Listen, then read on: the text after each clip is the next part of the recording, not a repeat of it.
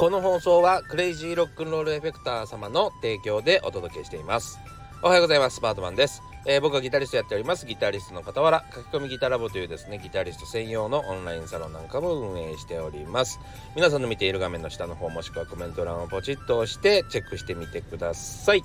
さあ今日の本題でございます。レッスンというのは基本的に嘘っていうことでお話ししたいと思います。さあ改めましておはようございます。バードマンでございます。関東バリ晴天でございますよ。はい。めちゃくちゃいい日でございますが今朝のね7時過ぎでございます。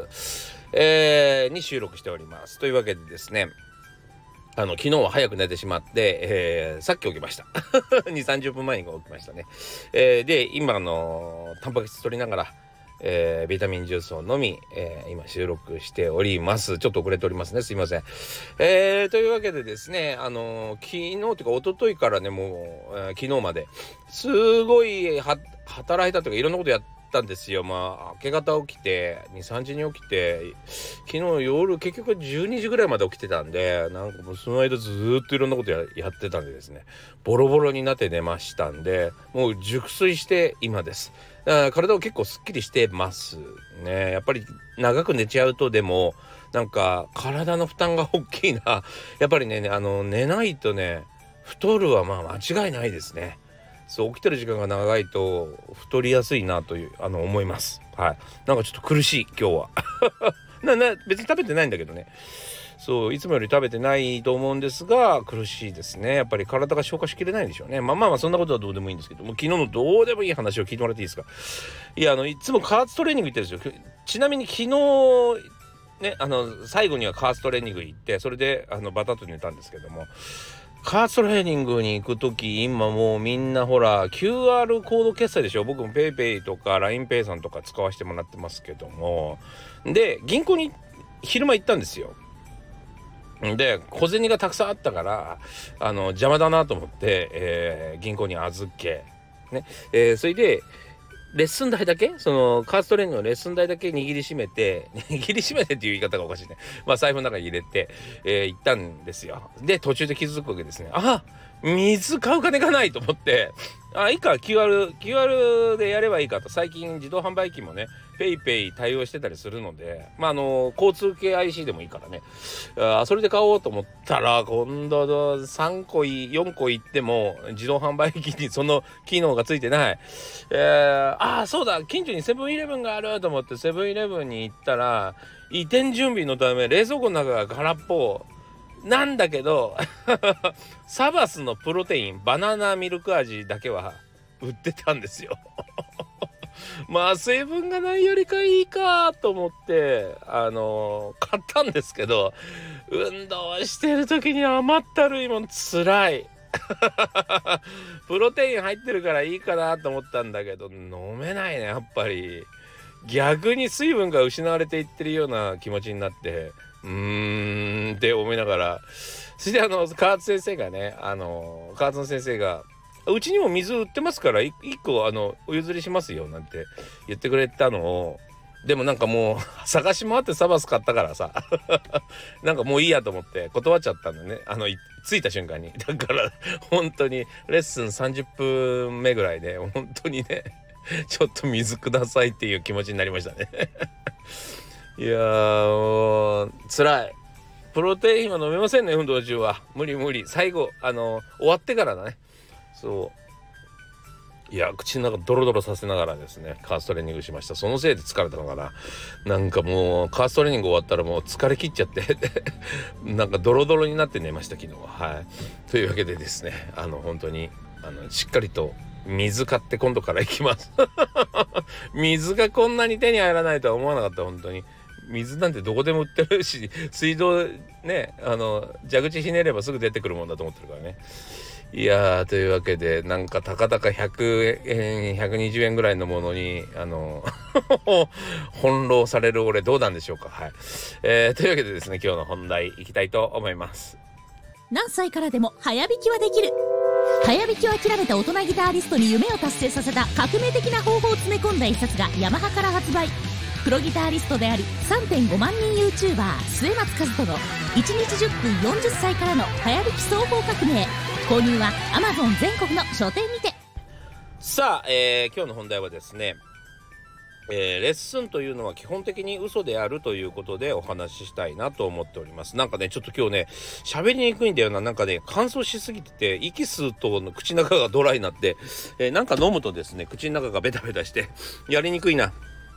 えーというわけですいませんけどねちょっとあの変な声になりますけど、えーお付き合いくださいね。えーというわけでですねこのまあ話の発端はどこかというとですねうちのあのオンラインサロン書き込みギターラボでですね、えーオンラインレッスンじゃあんまりこうなんていうの結果って出ないんじゃないの？みたいな、えー意識があったんですって皆さんに。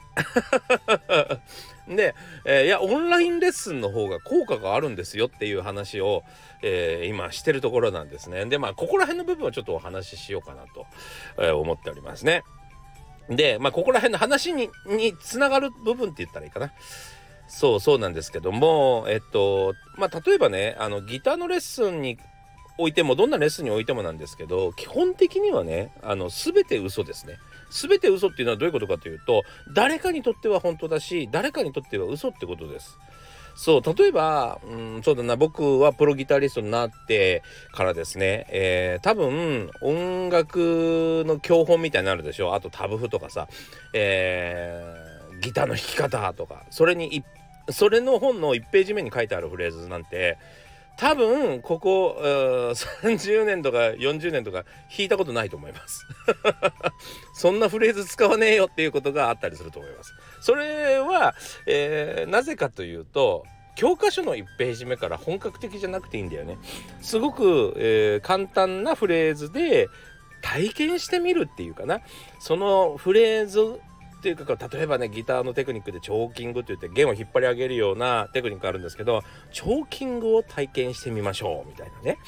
えーそしてハンマリング指で叩いて音を出すみたいな、えーテクニックあるんですけどハンマリングを体験してみましょうみたいな、えーそういったこう体験版だったりするわけですよ。体験するのに都合がいい、え資料になってるわけですね。でもそれはあくまでも体験版でしかないから、えそれに近いものは確かに現場で使うことはあっても、えそれ通りに弾くってことはないんですよもちろん。だから、えー入ったばっかり要はその入門したばっかりとか、えーその本買ったばっかりギター弾き始めたばっかりの人たちには非常に有効なものである。そして知ることができるわけですね。で逆に言えばなんだけど、えーそこよりレベルがちょっと高い人にとってはあの本当に不必要なものなんですよ。そうだからねあの対面式のレッスンの方がいいんじゃないか要は直接教えてもらった方がいいんじゃないかっていう考え方もまあ今までレッスンというものはそういうものしかなかったんで、えーそういうふうに考えるのはすごく理解できるんですけども、えーと対面式の問題というのもあって例えば今言ってるような本の1ページ目なんだったら本1冊目みたいな人たちねですね、えーそういう人たちを対面で教えても、えーオンラインで教えても結局書かれたことを、えー読んでとか教えてもらったものを聞いて弾くだけでしょ。それ弾くしかないよね。そうそこにねあの対面式のレッスンで1時間なんていらないんだよね。全然かからないそんなに。ただそのなんか教えてもらったことを一生懸命練習している姿を先生は眺めてるってことしかできないよね。でここで問題が出てくるのよ。先生暇じゃん。だから分かんないけどメールの返信とかして仕事をちょっとそこに挟もうもんならあの先生は不真面目だって 言われるわけじゃん。でもさレッスン内容としてはその人が、えー書かれたこと言われたことをさあの例えばまああのイメージとしてはねなんか小学校のえー最初の頃とか、まあ、1年生とかさ、えー幼稚園とかでやるのかなちょっと分かんないんだけどなんか「あいうえお」を覚えるのにさなんか「あ」って「赤」とかさ「あのーい」「色」とかなんかそれでなんかこう何ああってでかく書いてあってその後にイメージのなんか挿絵が入っててさそ3回ぐらい「あああ」って書いてみるみたいなさそういう練習とかあるじゃない？なんかそういうね。そうあの英英語じゃなくてねなんか外国語を覚える時の一番最初のテキストもまさにそうなんだけどイメージで覚えるためのねテキストがそういうのそういう感じなんだけどまさにそんな感じでねとりあえずもう自分で何度もやってみるしかないのね。だからこそ小学校とかもそうですけどもグループレッスンなわけですよ。要は一人マンツーでそれをやる必要はないってことですよね。そう。なのでグループでまとめて教えてしまいましょうっていうことなんですよ。そう。あと見届けるあの見守るだけなんで。そこがなんかねやっぱりねみんな分かってないところですね。だからオンラインで、えー、やらなきゃいけないことそして、えー、そうだな意識とか考え方がちょっと、えー、間違ってる時には指摘しあもうちょっとハイレベルな方に行った方がいいっすねみたいなえそれはちょっとあなたにはちょっと幼稚なレッスンかもしれませんねみたいなね練習かもしれませんねみたいな時には切り替えるためにいたりとかまあそんな感じでですね先生っていうのはそんな感じでいた方がいいと思うんですよね。そうその方が間違いなく着々と伸びるあとは繰り返すか繰り返さないかはその人次第ということになるんですよ。そうなのでまあもちろんね対面で会って、えー、会いに来てですねあのまあ何顔合わせてああでもないこうでもないって言ってあのくだらないおしゃべりをねすることもまあ人生としてはものすごく楽しいかもしれませんけども正直言ってあの対面レッスンよりかはオンラインレッスンの生徒の方が圧倒的に伸びますね。今までのもう経験上、えー、対面のレッスンで伸びた人なかなかいないかな。なかなかいない。はい。結局スタジオの中で自分でやらなきゃいけないんで、えー、そう。その時しかやらないんだよねそれで。逆にその時に一生懸命練習するから他の時にやらないんで帰ってまでやらないんだよね。でも、えー、オンラインレッスンだったら多分、えー、オンラインが切れた後もちょっと練習したりしてるんだと思う。で、えー、また次また次っつって、えー、その機会が来るたびにちゃんと練習するんだと思う。そこでしか練習しようがないからね。だから自分で自宅で練習するっていう癖がつくんだと思う。まあそういうのもあると思いますね。そしてあの無駄なお話ももなくサクッと情報だけが伝わるので非常にね、えー、いいんですよね。しかも低価格になるオンラインだから低価格になるんで、えー、続けやすいっていうところもやっぱり強みかなと思いますね。うん。まあ、えー、でもそれでもですねまあ結局、うん。えー、それも結局嘘になるんですけど。そう、えー、例えば、えー、対面レッスンじゃないとこの人には意味ないよねっていう時ももちろんやってくるんですよ。それはどういう時かっていうどういう時かっていうとまあ、えー、会話と一緒ですね。会話でさ例えばあのまあ、まあ、僕は特に英語やってるからあの今英語の勉強してるからね、えー、よくあるんですけども、まあ、習ったことをやっぱり実際ねこう外国人を目の前にですね話すってちょっと難しかったりしない？要は相手の反応を、えー、重視するというか相手が何を言ってきたかによって喋ること変えなきゃいけないでしょ？そう自分の決まったフレーズばっかり言ってらんないじゃん？そういう段階に来た時にはそりゃもうオンラインレッスンじゃダメですよね。相手の反応が。まあまあでもオンラインレッスンでも多少最初はできるんだけど、えー、それは例えばまあレッスンで気使った関係じゃなくて例えばバーとかそういうところでですね外国人と急と急に喋ってみるっていうね何人かの外国人に囲まれながらみんなの言ってることを聞きながら自分も話しつつ何だったらうまくいけばジョークまで言ってしまうみたいなところまで行くにはやっぱり何て言うのかな武者修行みたいなさ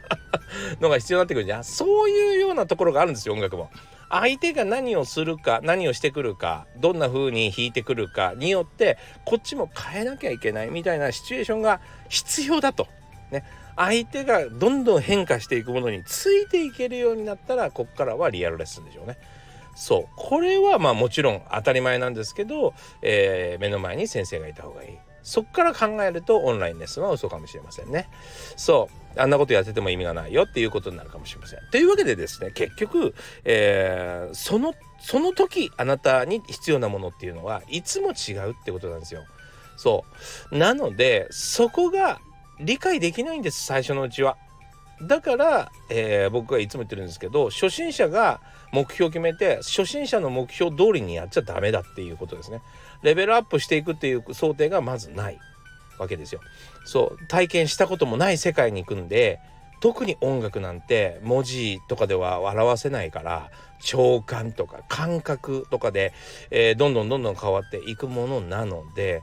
えー、それはそれの育ち方育った姿なんて誰も見たことがないでしょ。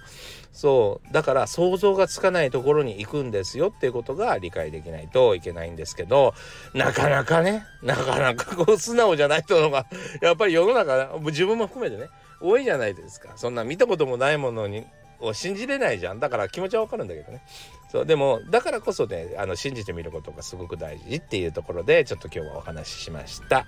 えー、というわけでですねまあ立場によって、えー、全てのレッスンは本当でもあり嘘にもなるということでですね今日はお話ししました、えー、次回は素直なことが大事ってことでお話ししようかな。はいというわけで今日もご視聴ありがとうございました。いい天気なんでいい一日にされてください。というわけでそれじゃあまたね